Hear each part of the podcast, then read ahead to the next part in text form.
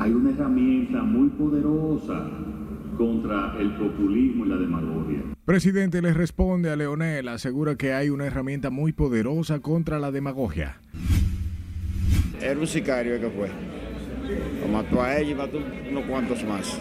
Fin de semana violento. Matan cinco en la capital, uno en la Romana y otro en Santiago. A partir del 7 de junio, él es un preso ilegal. Ratifican prisión contra Fernando Rosa y ordenan arresto contra dos implicados en caso antipulpo. La OEPS advierte aumento de casos de COVID en el país y pide retomar medidas preventivas. Al bienestar y a la calidad de vida de los educadores dominicanos. Ministerio de Educación y los profesores llegan a un acuerdo sobre un aumento salarial. El ejército es el responsable de resguardar la soberanía e integridad del territorio. Comandante del ejército recorre frontera y anuncia muro fronterizo será un gran avance para la seguridad.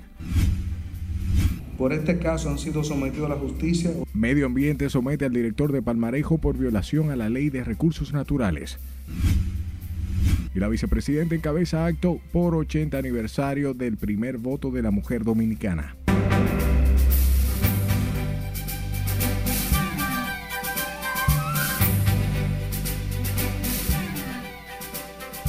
Hola de informarse, buenas noches y bienvenidos a esta su emisión estelar.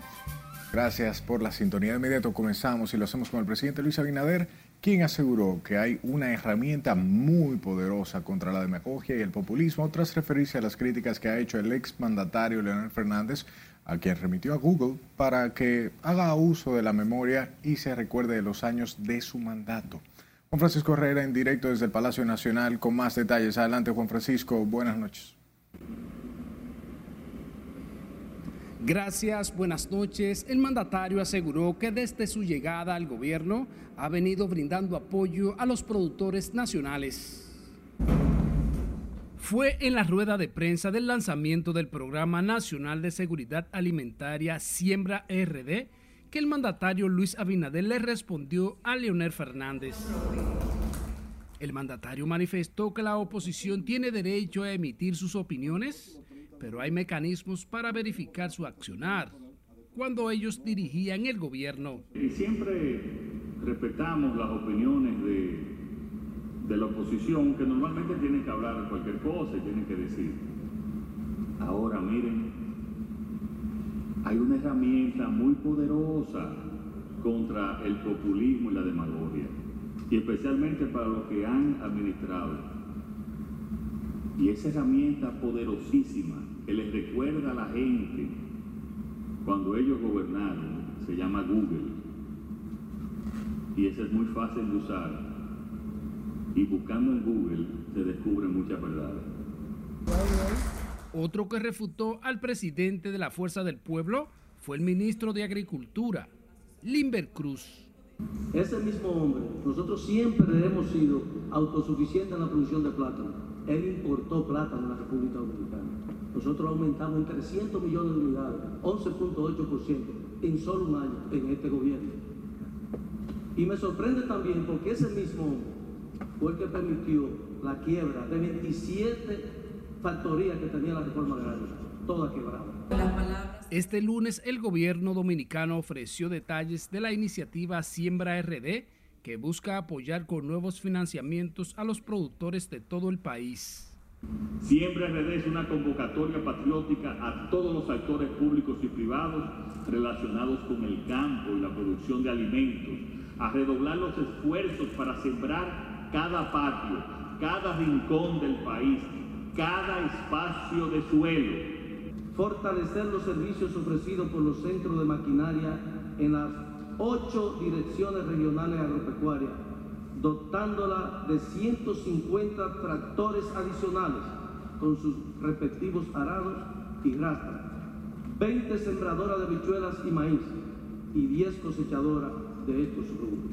El programa incluye un aporte inicial de 500 millones a tasa de un 6% anual a través del Banco Agrícola para el mejoramiento de la ganadería de carne y mantener el subsidio a los fertilizantes por 1.275 millones de pesos. Luis Abinader aseguró que se trabaja para que la comida le llegue a precios asequibles a la ciudadanía. Vuelvo contigo al estudio. Gracias, Juan Francisco. Y el séptimo juzgado de la instrucción del Distrito Nacional ratificó prisión preventiva como medida de coerción al expresidente del FOMPER, Fernando Rosa, imputado en el caso de corrupción antipulpo. El tribunal también dictó orden de arresto contra otros dos acusados en el proceso. Jesús Camilo, en directo con más detalles. Adelante, buenas noches, Camilo. Muchas gracias, buenas noches. Tras emitir su decisión, el juez dejó abierta la posibilidad a la defensa de Fernando Rosa de recurrir en apelación el fallo. Yo creo en la justicia te preocupes. El juez del séptimo juzgado de la instrucción, David Timoteo Peguero, dispuso mantener en prisión al encartado Fernando Rosa y ordenó el arresto de los imputados Rafael Leónidas y Carlos Martín Montes de Oca, tras declararlo en rebeldía por no presentarse a audiencia. Al exponer sus alegatos por demostrar arraigo ante el juez de que no se sustraería del proceso, el tribunal ratificó la medida al exdirector del FOMPER. Y cuántas veces también el Ministerio Público me que nunca me llamó.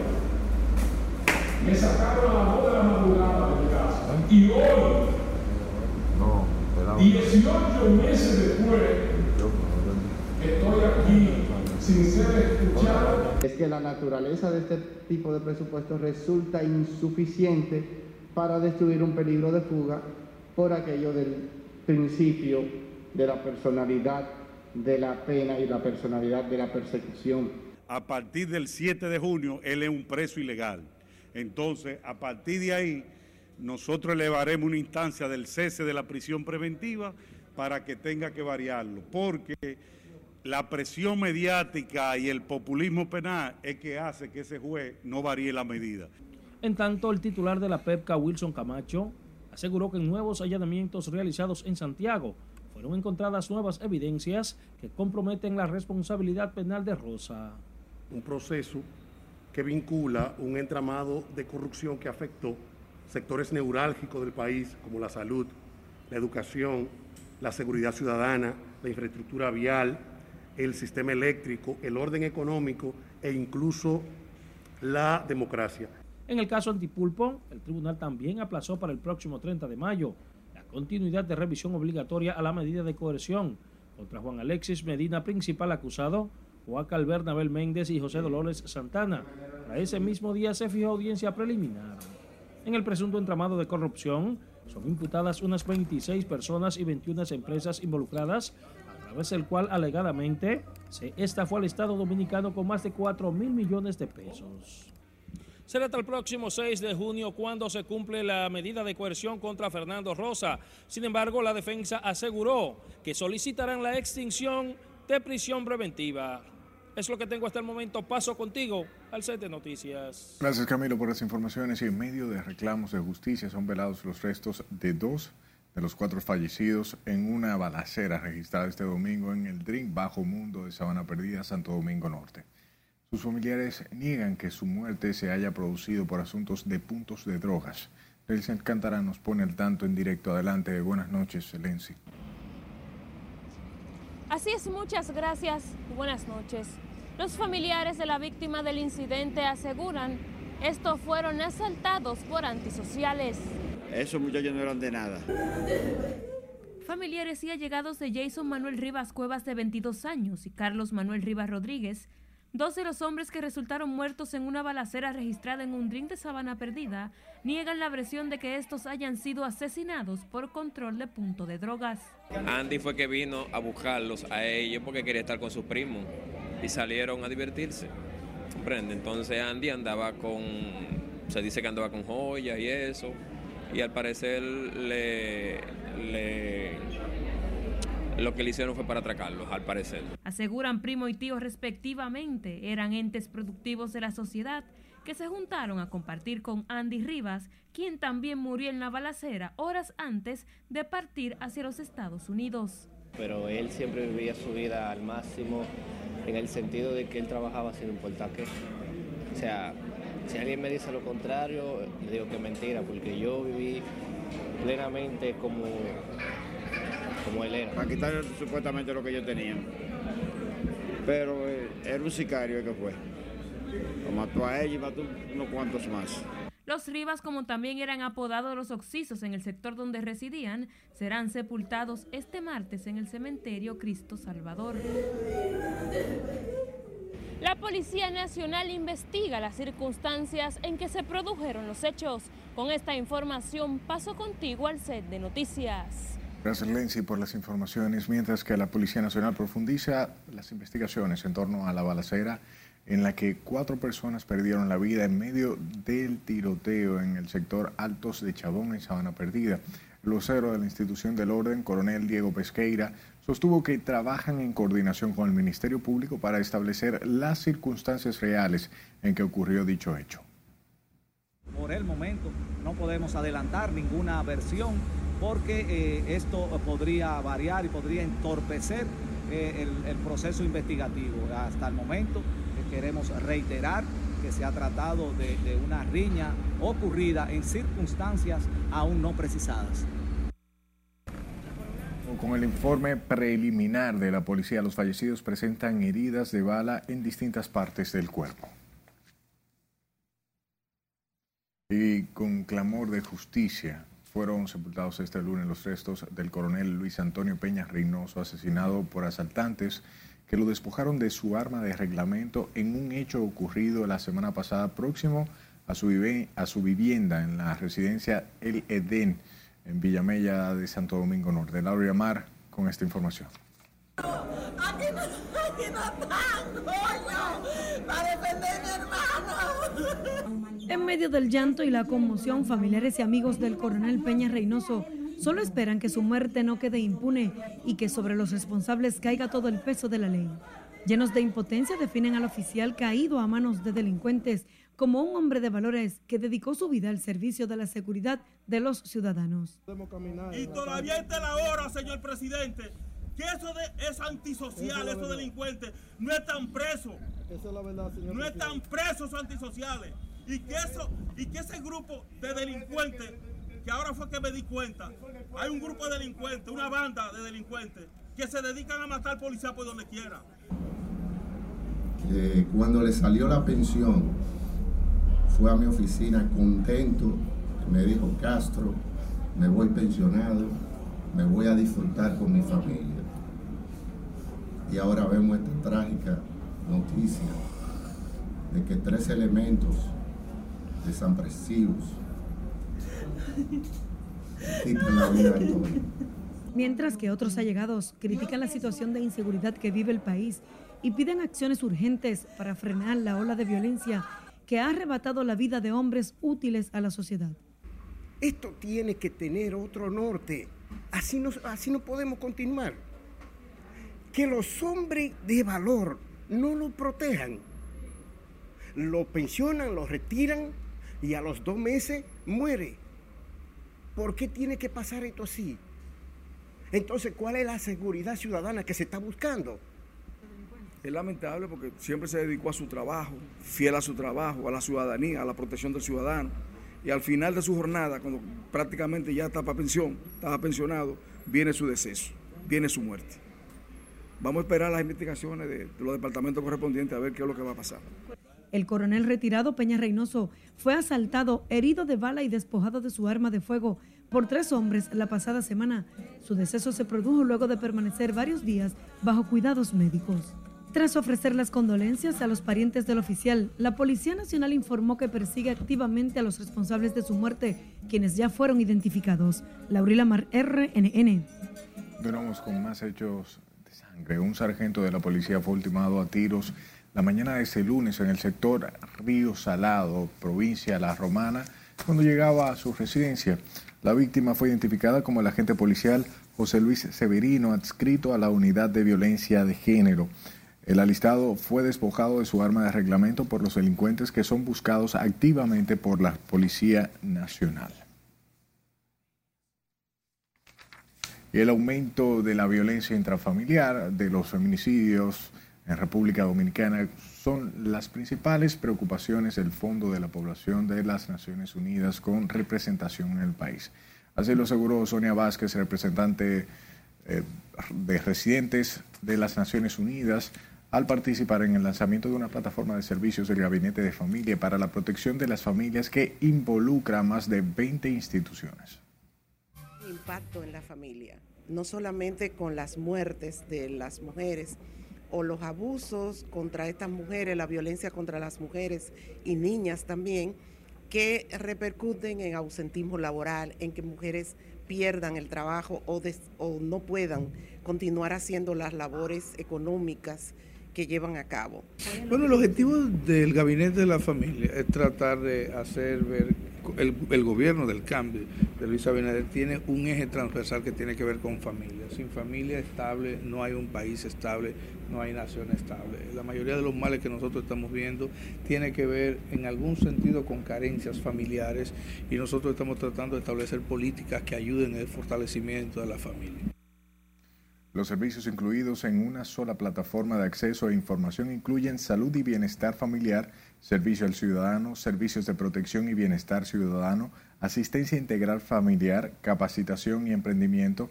Los ciudadanos podrán acceder a través de una plataforma tecnológica denominada Botón Verde, implementada por el Gabinete de Familia y diseñada por la OPTIC, el SUIBEN y CONAPOFA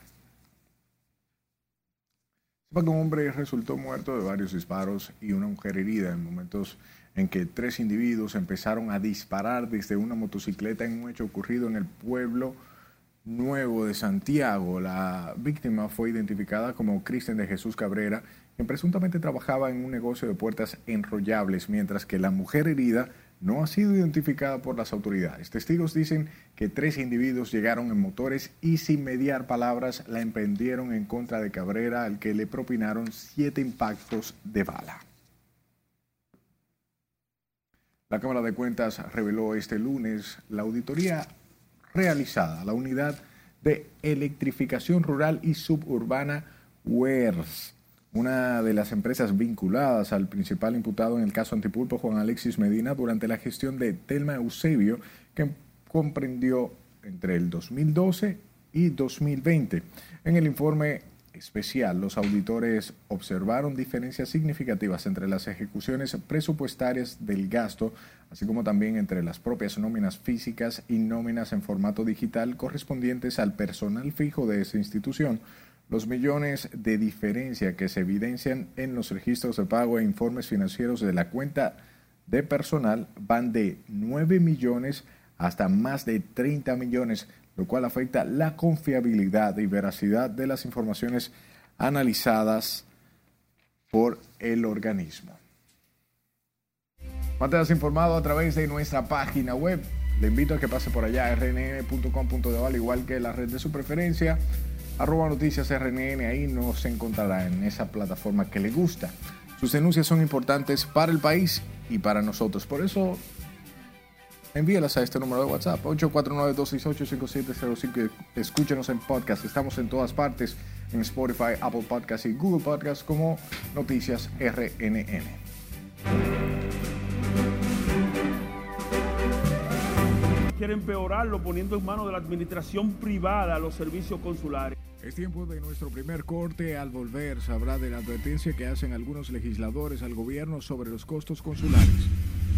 Por haber cometido el crimen ambiental. Además le contamos cuáles sanciones recibirá el alcalde de Los Alcarrizos por la tala de más de 300 árboles. Ya volvemos.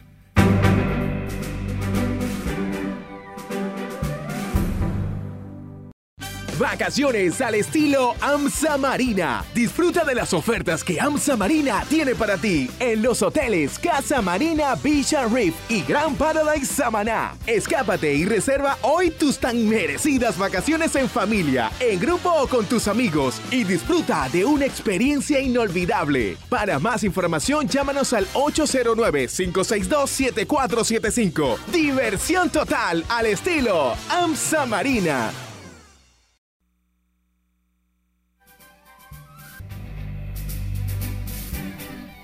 La tensión se intensifica en Oriente tras el anuncio de Suecia y Finlandia de querer adherirse a la OTAN, mientras que el presidente ruso Vladimir Putin amenaza con atacar si se entra o bien si se entera que hay presencia militar de esta organización en ambos países. Catherine Guillén nos pone al tanto en el resumen internacional de RNN. La ofensiva rusa en el este de Ucrania se intensificó este lunes y dejó 10 muertos en una jornada en que Rusia advirtió que reaccionará si hay despliegue de infraestructuras militares de la OTAN en Suecia y Finlandia que aspiran a entrar a ese pacto. Por su parte, Estados Unidos recordó a Rusia que la OTAN es una alianza de defensa que no supone una amenaza para ninguna otra nación, en respuesta a las amenazas de Moscú a Suecia y Finlandia si se unen a la organización. El portavoz del Pentágono John Kirby subrayó en una rueda de prensa que ni el presidente de Rusia Vladimir Putin ni ninguna tercera parte pueden vetar la adhesión de un país a la OTAN. Seguimos con el tema porque más de 260 combatientes ucranianos, entre ellos 53 heridos graves, fueron evacuados este lunes de la acería Azovstal, último bastión de resistencia a Rusia en Mariupol. Una persona murió y cuatro resultaron gravemente heridos en un tiroteo en una iglesia cercana a Los Ángeles. La policía informó que el hombre que abrió fuego es un estadounidense de origen chino con rencor hacia la comunidad taiwanesa. Las cinco víctimas del tiroteo que se encontraban en esta iglesia de Laguna Wood tras un banquete y un servicio religioso eran originarios de Taiwán. El maquinista de un tren de pasajeros falleció este lunes tras recibir el impacto de un tren de mercancías que descarriló a la entrada de una estación del área metropolitana de Barcelona en un accidente que dejó además 86 heridos, la mayoría leves. Llegamos al final de este recorrido internacional con el Papa Francisco, quien bromeó con un grupo de religiosos mexicanos que lo esperaban en la Plaza San Pedro del Vaticano. Uno de los religiosos, Rodrigo Fernández de Castro, le preguntó al Papa Francisco cómo se encontraba de la rodilla ante los recientes dolores que lo aquejaban, a lo que éste respondió, ¿sabes lo que necesito para la pierna? Un poco de tequila. Necesito para la pierna un poco de tequila. en las internacionales, Catherine Guillén. A propósito de las internacionales, sepa que la Guardia Costera de Estados Unidos repatrió este lunes a 24 dominicanos después de que fueron interceptados en aguas del Océano Atlántico cuando intentaban llegar de manera ilegal a Puerto Rico. En un comunicado, la agencia informó que la interdicción de esta nueva embarcación es el resultado de los esfuerzos continuos de varias agencias locales y federales. La Guardia Costera alerta que estos viajes son extremadamente inseguros y ponen en peligro miles de vidas, mientras que las condiciones de estos barcos improvisados extremadamente sobrecargados son simplemente inhumanas. Nos adentramos en política, ya que senadores y diputados garantizan el consenso para aprobar el proyecto de ley de extinción de dominio normativa que viene a contrarrestar el lavado de activos, enriquecimiento ilícito proveniente del narcotráfico, así como a evitar el financiamiento político por el narcotráfico. El senador Antonio Taveras Guzmán, miembro de la comisión que estudia el proyecto, y la diputada Cortina Rodríguez aseguran que han sido estudiadas la mayoría o bien las mayorías de los artículos de la pieza y que próximamente se abocarán a redactar el informe favorable. Los próximos días vamos a reunirnos ya a discutir estos artículos para llegar a los acuerdos necesarios y hacer entonces el informe final al Pleno del Senado. Una vez llegue al hemiciclo y mientras llegue al hemiciclo como, como diputados del partido de gobierno, estamos participando en las comisiones, en los seminarios para hacer posible de que pronto podamos darle al país un informe favorable y una ley de extinción de dominio que creo que va a ser de mucho beneficio para nuestro país. Los legisladores afirman que debido a lo avanzado en el estudio del proyecto de ley dieron garantías de que el proyecto se aprobará en la presente legislatura.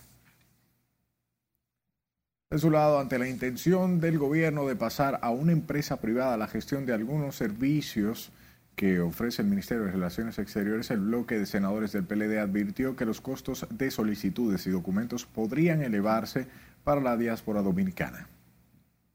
No quiere empeorarlo poniendo en manos de la administración privada los servicios consulares. Queremos llamar la atención del país. Parecería que no es insaciable el gobierno de Luis Abinader en la en la búsqueda de poner todo el aparato productivo en manos de los socios multimillonarios, eh, amigos del, de- del gabinete de Luis Abinader. Al rechazar la propuesta del Mirex, Iván Lorenzo enfatizó que con dicho planteamiento el partido de gobierno se muestra incompetente para dirigir los estamentos del Estado. Asimismo, el senador peledeísta por la provincia de Elías Piña aseguró que el gobierno debe eficientizar los servicios a los ciudadanos. Cambiamos de tema. El comandante general del Ejército de la República Dominicana, Mayor General Julio Ernesto Florian Pérez, realizó un recorrido de supervisión por la zona fronteriza donde aseguró que se trabaja en la aplicación de un protocolo de actuación para los posibles casos de secuestros y otros delitos en la línea limítrofe con Haití. Domingo Popoter nos pone al tanto. El ejército es el responsable de resguardar la soberanía e integridad del territorio. El comandante general del ejército visitó la frontera con Haití.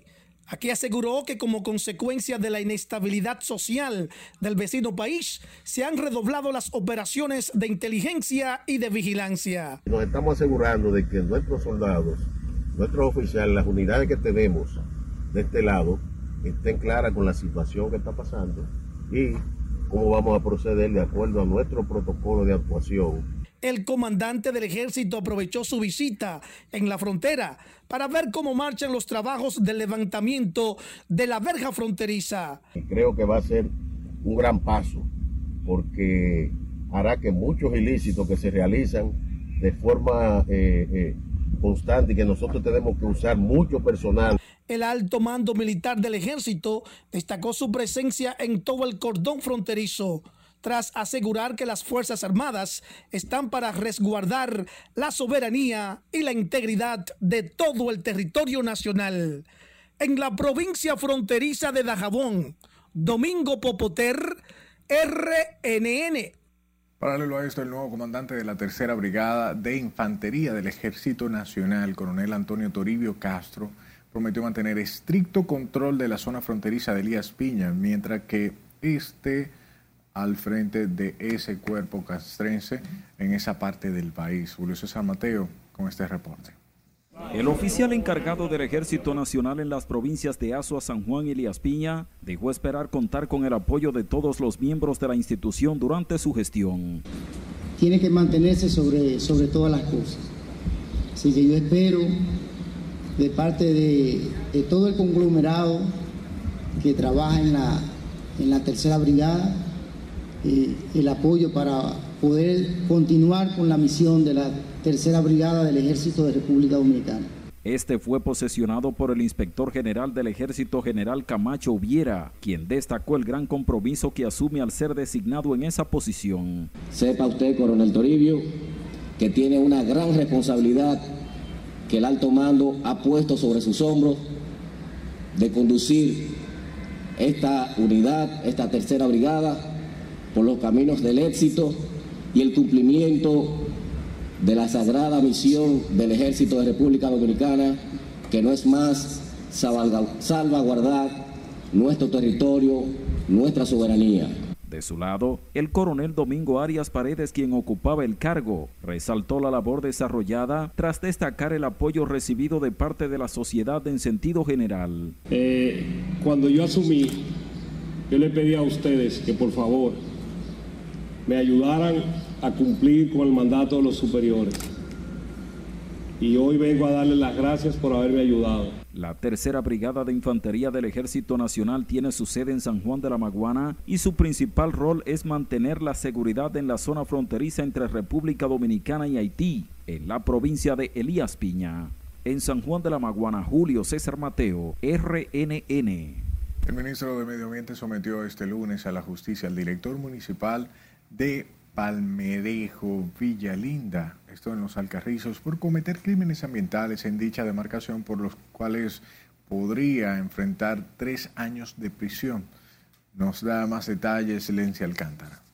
por haber cometido el crimen ambiental de impactar en una superficie. José Valdés Mora, según la acusación hecha por el Ministerio de Medio Ambiente, cometió un delito ambiental al impactar en una superficie de 17.000 metros cuadrados, afectando de estos 3.200 en un área declarada como protegida en el 2011. Hemos sometido a la acción de la justicia por violación a la ley número 64-00 de Medio Ambiente y Recursos Naturales al director municipal José Link Valdés Mora, conocido también como Richard Valdés Mora, del Distrito Municipal Palmarejo Villalinda. Al respecto, el ministro de Medio Ambiente, Orlando Jorge Mera, aseguró que durante su gestión se han perseguido a los que atentan en contra de los recursos naturales sin bandería política, sumando un total de 2.000 sometimientos en su mandato. Importante señalar el respaldo absoluto que he recibido del presidente Luis Abinader, quien ha sido suficientemente claro sobre la aplicación de la ley a todo el que la incumpla. Por otro lado, el funcionario anunció la suspensión del corte de madera en San Cristóbal, Villa Altagracia, Monseñor Noel y varios municipios de Santiago. Lenzi Alcántara, RNN.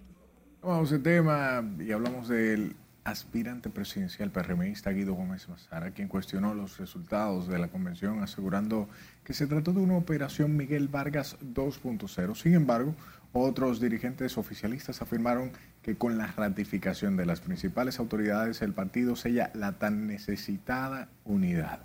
Nelson Mateo con la historia. ¿Convención el partido? Ah, bueno. Entonces yo pienso en la canción Teatro de la Lupa.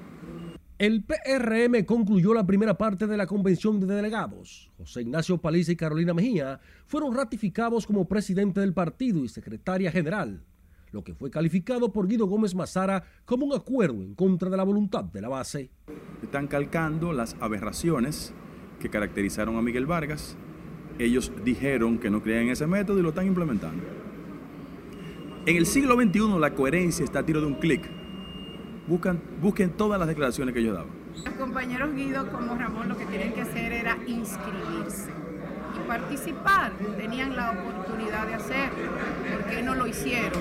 Eh, carece de validez y me excusan porque son dos personas a las que le tengo mucho cariño y respeto de toda la vida, pero carece de validez que ellos ahora reclamen porque ellos no participaron pero otros dirigentes y legisladores del partido de gobierno rechazaron las críticas de Mazara al proceso convencionario.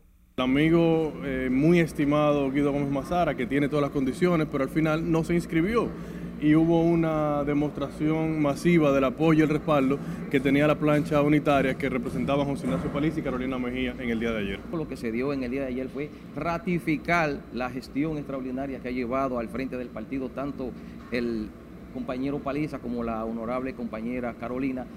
El ex consultor jurídico del Poder Ejecutivo Guido Gómez Mazara dijo que no conforme con la dirección que lleva ese partido, a partir del próximo 28 de mayo reactivará su proyecto presidencial. Pero yo soy de la gente que aquí hay que hacer un esfuerzo por construir una mayoría ciudadana, no necesariamente partidaria, ciudadana. Y yo a partir del 28 arranco en el Club de los Mosquitos sin embargo, dirigentes como Soraya Suárez y Gustavo Salazar aseguraron que cuando el partido concluya la segunda parte de su convención de delegados, con la escogencia de las autoridades locales, el PRM estará listo y unido en torno al liderazgo del presidente Abinader y su reelección. Nelson Mateo, RNN.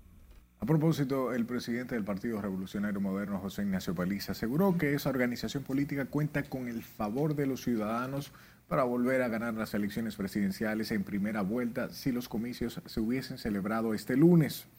Durante una entrevista en un programa de televisión nacional, Paliza rechazó con la reforma constitucional que impulsa el gobierno se busque modificar el modelo electoral vigente, eliminando el requisito de ganar los comicios con más de la mitad de los votos para así facilitar una posible victoria de Luis Abinader en el 2024. El también ministro administrativo de la presidencia insistió en que el mandatario es incapaz de modificar la constitución a su favor, a diferencia de otras figuras políticas del país.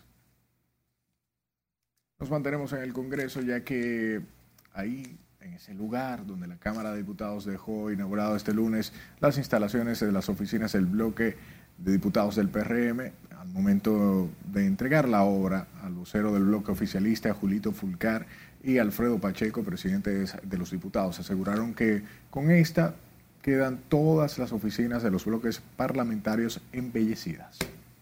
Habíamos seguido durante casi dos años operando desde las instalaciones que también de manera un poco improvisada, faltando una semana para la transición, el compañero Pacheco y yo eh, habilitamos, nos trajimos el logo de, del comando de campaña que tenía el compañero Pacheco.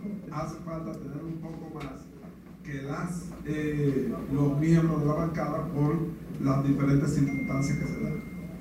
Y en ese sentido, eh, fue mucho la lucha que cogimos, eh, pero finalmente, colegas del Partido Revolucionario Moderno, aquí estamos y estamos en unas instalaciones, todavía faltan algunos detallitos. Alfredo Pacheco dijo que ya los bloques reformistas del PRD, la Fuerza del Pueblo y los partidos minoritarios fueron reembolsados por igual y que ahora tocó el turno al oficialista.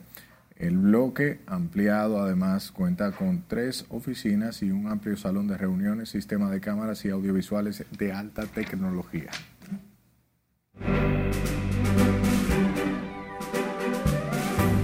Al bienestar y a la calidad de vida de los educadores dominicanos. Es tiempo de otra pausa comercial. Al regreso, detalles del acuerdo firmado entre el Ministerio de Educación y la Asociación Dominicana de Profesores.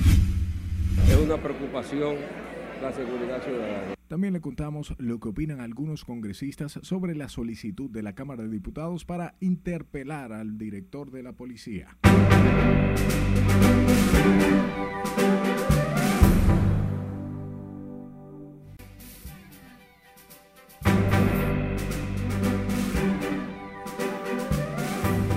Ministerio de Educación y la Asociación Dominicana de Profesores acordaron la tarde de este lunes un 10% de aumento salarial para los maestros. El incremento salarial no incluye a los maestros pensionados y jubilados que ascienden a 11 mil, según el presidente de la ADP. Miguel de la Rosa nos da más detalles.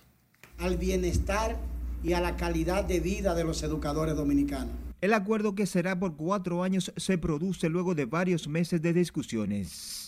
Este lunes finalmente se anunció un convenio. Es un anuncio que contribuye en primer lugar al bienestar y a la calidad de vida de los educadores dominicanos. En el próximo mes también se harán efectivos otros puntos establecidos en los acuerdos firmados el 30 de junio entre el gremio magisterial y el Ministerio de Educación. Esta firma en el día de hoy de ratificación del cumplimiento integral del acuerdo del 30 de junio del 2021, reina la paz y la armonía en la escuela dominicana. En declaraciones conjuntas, el ministro de Educación se comprometió a seguir cumpliendo con los puntos contenidos en el acuerdo y desde la ADP a respetar y cumplir con todos los compromisos. Los firmantes decidieron crear una comisión mixta de seguimiento a los acuerdos firmados recientemente. Miguel de la Rosa, R. En un acto encabezado por la vicepresidenta de la República, Raquel Peña, en el Congreso Nacional fue conmemorado el 80 aniversario del derecho al voto de la mujer en la República Dominicana. Durante el evento resaltaron el legado de valentía, lucha y posicionamiento social de las mujeres dominicanas tras alcanzar el derecho al voto en 1940 la inercia social y política, abrió paso a las corrientes reivindicativas de la mujer como categoría social fundamento igualitario de derechos y deberes. La República Dominicana fue el primer país mundial en que las sufragistas crearon la primera campaña, el primer frente, el primer cuerpo élite. Bueno, la lucha de Tomasina Cabral, de las hermanas Mirabal y de otras muchas heroínas eh, de la patria dominicana cuyos nombres no nos recordamos con la misma frecuencia. Eh, forma parte de todo un recorrido de la mujer dominicana.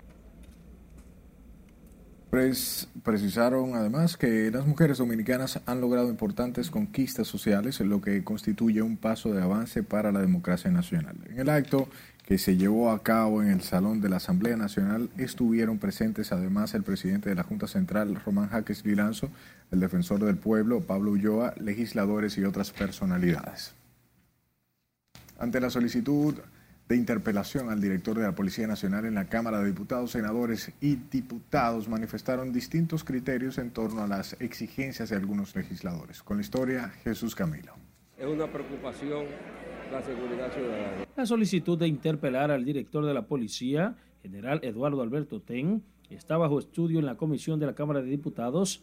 En tanto, legisladores afirman que más que interpelación, se trata de una invitación para abordar temas de interés. Una citación para comparecer no es una citación para la interpelación que es diferente. Así que respetamos lo que sería la decisión de los ministros venir o no venir, pero la Casa de la Democracia siempre está dispuesta a escuchar cualquier situación que se presente en la administración pública.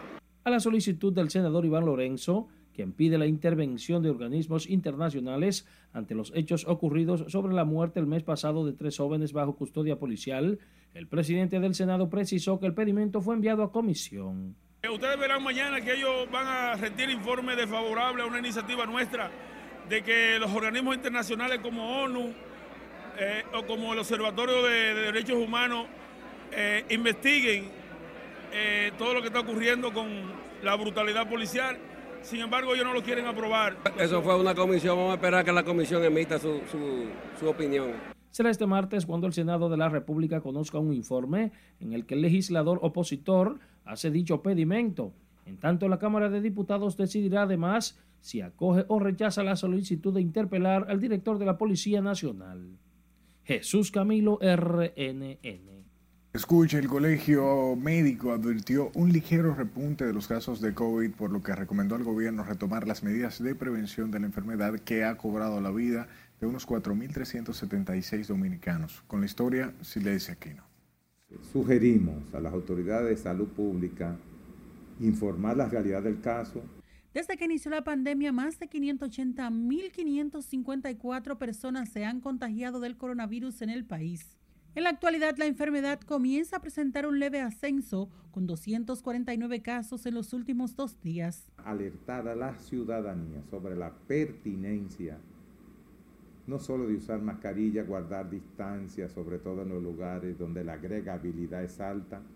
Senencaba, presidente del Colegio Médico, entiende que las autoridades sanitarias también deben poner mayor énfasis en las medidas preventivas como la vacunación. En este caso nosotros estamos insistiendo con la cuarta vacuna, lo que ya tienen la tercera, y en aquellas personas que nunca se han vacunado, es momento para comenzar, los que tienen la segunda, que se pongan la tercera. Mientras ciudadanos preocupados por la enfermedad respaldan retomar las medidas. Lo que es el virus está azotando nuevamente el país entero.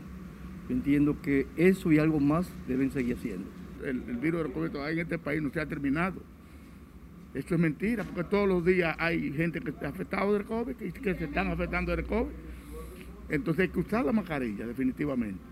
El Ministerio de Salud Pública notificó este lunes 107 nuevos contagios de COVID-19 y 536 casos activos para procesar 2.448 pruebas para detectar el virus. El boletín sobre el comportamiento de la enfermedad en el país reporta un nuevo deceso en las últimas 24 horas, por lo que las defusiones se elevan a 4.377 y la tasa de letalidad en 0.75%. Sila Disaquino, RNN. Sin embargo, en Santiago, Pedro Manuel Rodríguez Rivera, encargado de la Regional 2, explicó que los niveles en que se encuentra la ciudad y el país no son para alarmarse. Sin embargo, llama a estar prevenidos. No, no es un rebrote como tal, es más prevención, porque inclusive hubo un centro que emitió un comunicado interno eh, como medida, como norma de, de protegerse, eh, pero ellos no tienen un caso, no tienen casos de COVID, simplemente es la prevención. Galeno también anunció la jornada de vacunación para los niños contra el sarampión, revuelo y polio. Rodríguez Rivera dijo que la vacuna es gratis y diaria para las personas que lo requieran.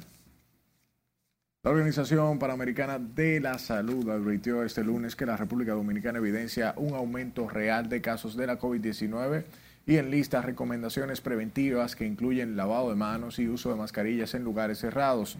El organismo confirma que los indicadores dan indicios de un aumento real que podría corresponder a una nueva ola de la enfermedad. Sin embargo, aclara que la incidencia a la fecha es todavía baja. La OPS resalta la importancia de mantener la vigilancia epidemiológica, que es la que permite determinar cuál de las variables de la COVID-19 circula en el país. Hablamos del ministro de Obras Públicas, quien dio seguimiento hoy a los trabajos de remodelación y ampliación de la autopista Duarte en la altura del kilómetro 9, una inversión inicial que supera los 900 millones de pesos. Con la historia, si le Deligna Ascensión realizó un recorrido de supervisión en el kilómetro 9, donde se realiza la solución vial.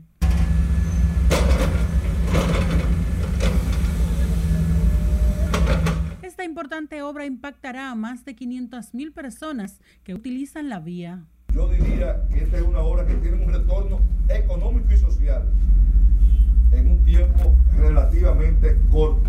Ustedes saben la cantidad de dinero que se consume ahí en combustible, en ese, en, en, en ese entaponamiento, pero además los problemas emocionales, los problemas de contaminación. Deligna Ascensión explicó que será necesaria la reubicación de unos 30 comercios del área y coordinan con los sindicatos de transporte el tema de las paradas que operan allí. No hablaba de desalojo, sino de reubicación que habrá, de, de, de, y en algunos casos de acondicionamiento y de mejoría de las condiciones eh, de los que pudieran eh, quedarse en el área, pero eh, necesariamente un trabajo como este eh, conlleva para beneficio de la mayor de la colectividad, conlleva niveles de sacrificios. El ministro de Obras Públicas enfatizó que mantendrán un trato humano, reconociendo el servicio que brindan los transportistas. Para pedirle comprensión a la ciudadanía que va a estar durante el transcurso de los meses que dure la ejecución de estos trabajos. El proyecto de ampliación y remodelación de la autopista Duarte contempla la construcción de dos puentes y 14 carriles desde y hacia el Cibao. El Ministerio de Obras Públicas tiene previsto entregar estas obras en 10 meses. Sila Disaquino, RNN. La Constitución no solo es instrumento, la Constitución no solo es instrumento indispensable de aquellos abogados expertos. Vamos a nuestra última pausa. Al regreso, detalles sobre la Conferencia Iberoamericana de Justicia Constitucional que se celebra en Punta Cana. Protección de la unidad médica de la Armada. También le contamos sobre el operativo médico realizado por los auxiliares navales en la isla Saona. Ya volvemos.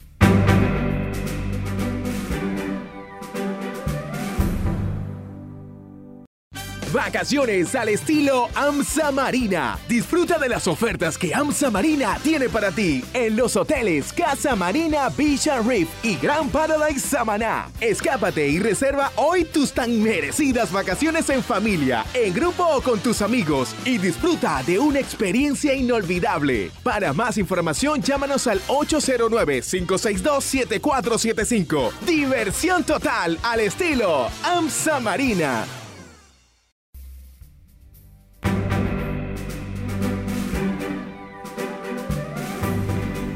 Muy buenas noches. Iniciamos la entrega deportiva con el nuevo lanzador de los Cardenales de San Luis. Se llama Alberto Pujols, que en el noveno episodio del juego de este domingo se convirtió en el jugador de más edad desde el 1929 en lanzar en las mayores. Lina Blackburn lo hizo a la misma edad, 42 años, con los Medias Blancas de Chicago. Era manager y dijo, como yo no vuelvo a jugar y soy el manager, él mismo se entró al juego. Pero a Pujols no fue así. El manager Marmol dijo, ¿quién lanza para no utilizar más pitchers? Y Pujols dijo, yo, yo me estoy retirando. ¿Y qué es esto? esto no tiene ejemplo. Pero bien, Uy. los Piratas de Pittsburgh se convirtió en el primer equipo desde el 2008 que gana sin dar hits. Oigan eso. Pero es la ocasión número 6 que un equipo como Cincinnati pierde sin permitir imparables. Hay veces que usted simplemente tiene que ir a tirar la espalda a la playa. No le dieron hit, perdió el juego. Oh, uf. Mientras tanto, este lunes, Luis Severino lanzó seis entradas de un hit, una carrera limpia. Fue ese cuadrangular de Santander. Siete ponches, dos bases. Los Yankees le ganaron a Baltimore 6 por 2. Severino mejora su marca, tres victorias sin derrotas y una efectividad de 3.63. Sevi y los Yankees de Nueva York calentando la pista. Mientras que Sandy Alcántara, por su lado, con los Marlins de Miami, trabajó en ocho entradas, permitió una carrera limpia, tres hits, una base por bola, cinco ponches en 100 picheos y derrotó a los Nacionales de Washington que van como palo para leña, ocho carreras por dos. Sandy Alcántara y los Miami Marlins marcando el paso en el este de la Liga Nacional. Los Nacionales o nunca hacen o hacen muchas, pero a medias no juegan. Por lo menos en lo que va de temporada no hay forma.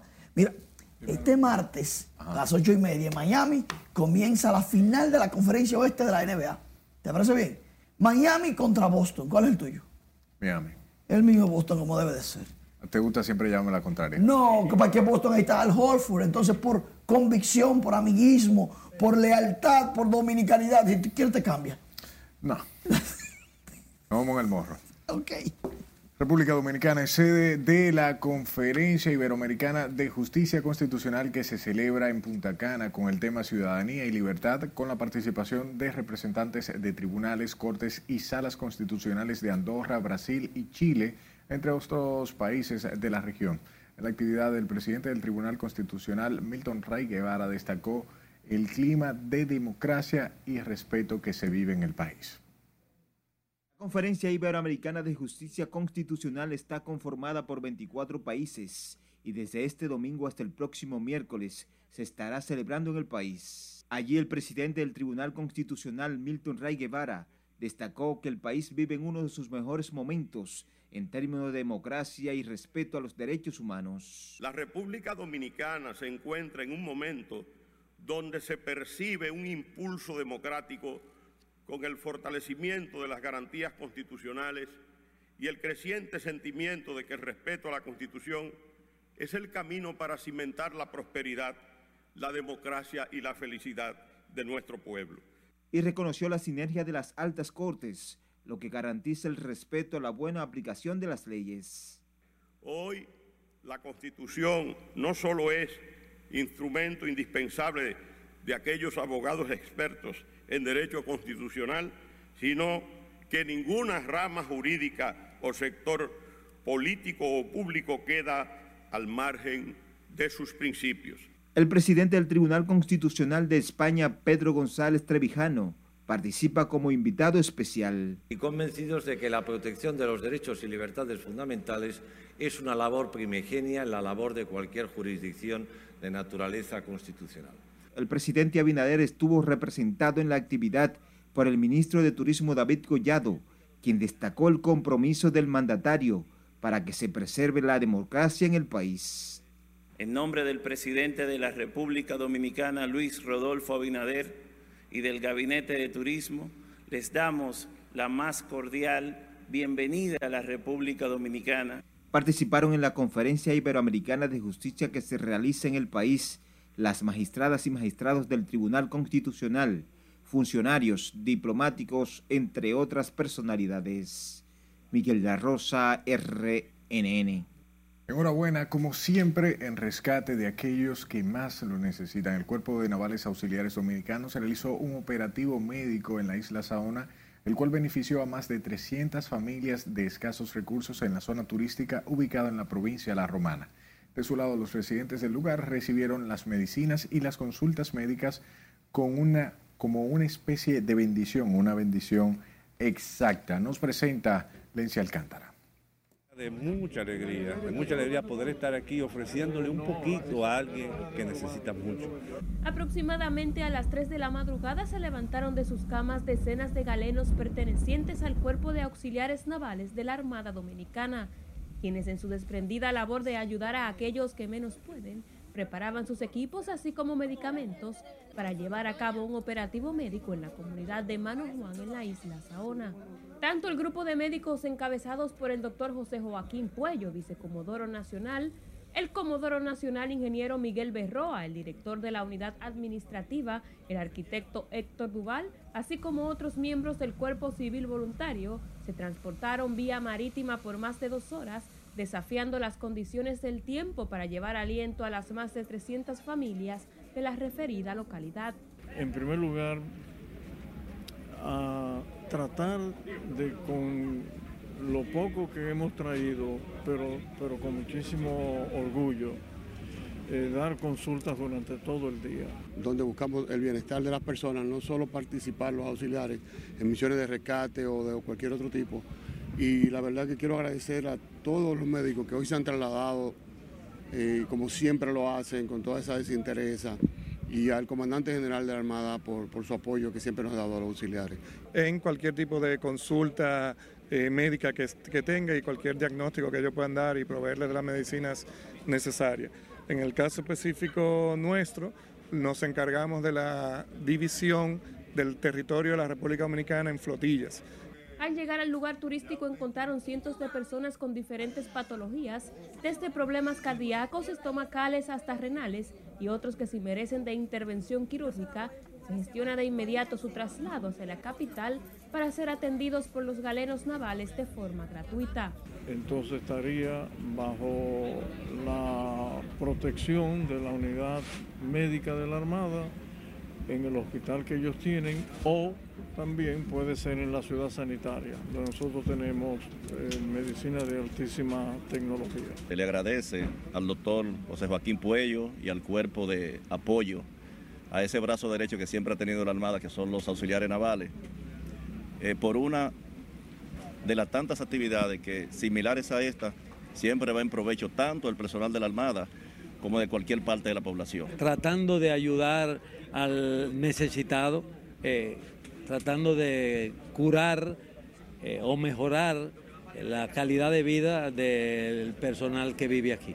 A la jornada también se añadieron residentes médicos de las universidades UNIBE e INTEC, quienes mostraron satisfacción al momento de realizar los chequeos a los moradores de Mano Juan de la isla Saona. Es una maravillosa iniciativa, ya que todo el mundo necesita una mano que esté ahí fue una muy bella experiencia porque rotamos por las diferentes especialidades, entonces ayudamos en diferentes sentidos en cada una de ellas. El operativo tuvo una duración de aproximadamente seis horas. Fue agradecido por los comunitarios del lugar, que pese a ser una zona turística, presenta limitantes especialmente en el área de salud. Han ido al punto realmente vulnerable, sector salud. Eh, realmente nos sentimos contentísimo. Eh, en particular el doctor José Joaquín Puello, que, que, es una persona conocida que visita la, la isla en tiempo y, y qué bueno que viene a traer salud a esta comunidad. El Grupo de Auxiliares Navales Dominicanos es una agrupación que se fundó en el año 2009 que asiste bajo el mando de la Armada de la República Dominicana en diferentes actividades de manera voluntaria. Aquí tenemos médicos, pero también tenemos expertos en área de turismo. Los auxiliares navales dominicanos tienen más de una década realizando labor de protección marítima, búsqueda y rescate a favor del medio ambiente y de salud. Desde la isla Saona, Lenzi Alcántara, RNN.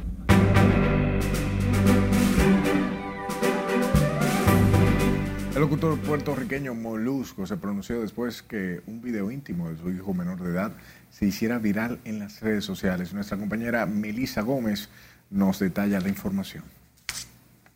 El locutor y presentador puertorriqueño Jorge Pavón, mejor conocido como Molusco, reaccionó ante video íntimo filtrado de su hijo en las redes sociales. Molusco declaró que ha sido un golpe muy duro y complicado para la familia, al tiempo de asegurar que saldrán de esta lamentable situación.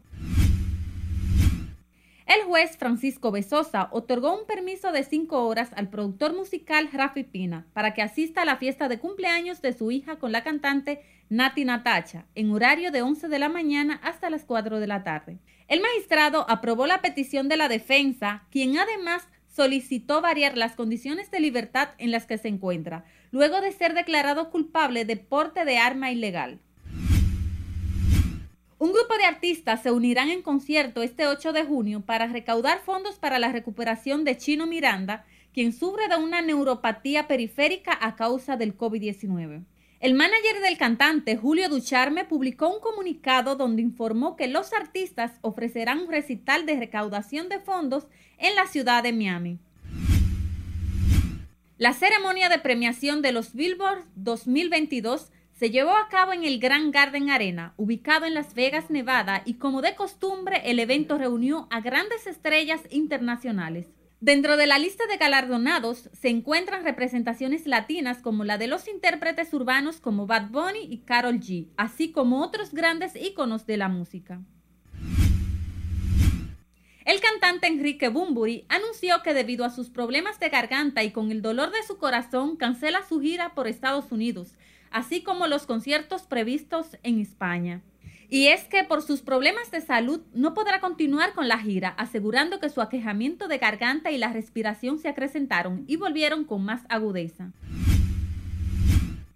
Horas antes de iniciar el concierto donde cantaría la artista mexicana Gloria Trevi, se desplomó la tarima ubicada en el campo de béisbol en la unidad de servicios bibliotecarios de la Ciudad de México. Luego de circular fotos en redes sociales sobre el aparatoso accidente, la cantante se pronunció a través de un video y aclaró que no hubo ninguna víctima mortal ni lesionados. Melissa Gómez, RNN. Gracias por llegar hasta este momento con nosotros. Disfrute del resto de la noche. Bye bye.